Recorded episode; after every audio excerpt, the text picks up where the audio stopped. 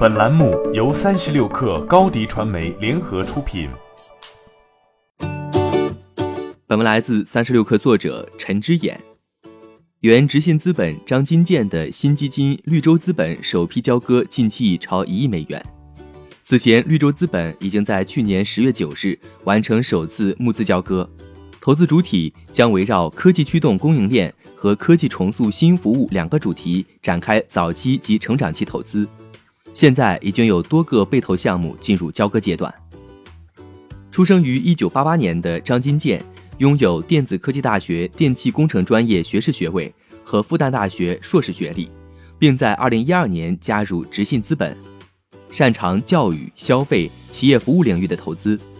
此前主要投资项目包括普新教育、刘丽说、凯叔讲故事、云通讯、野兽派等。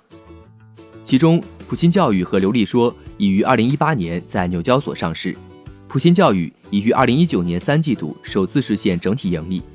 二零一九年，凯叔讲故事与云通讯分别完成了超过五千万美元的 C 轮融资。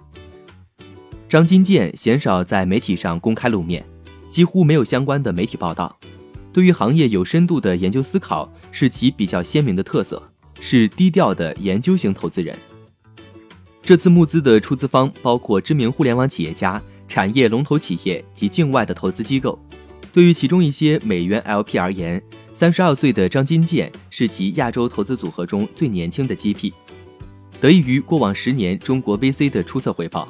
加之在一级市场投资需对新兴事物敏锐度、感知度的要求，不少美元 LP 正在中国寻找更年轻的 GP，筛选的标准包括八五后、此前在大型美元基金从业的背景、明星被投企业、圈内口碑等。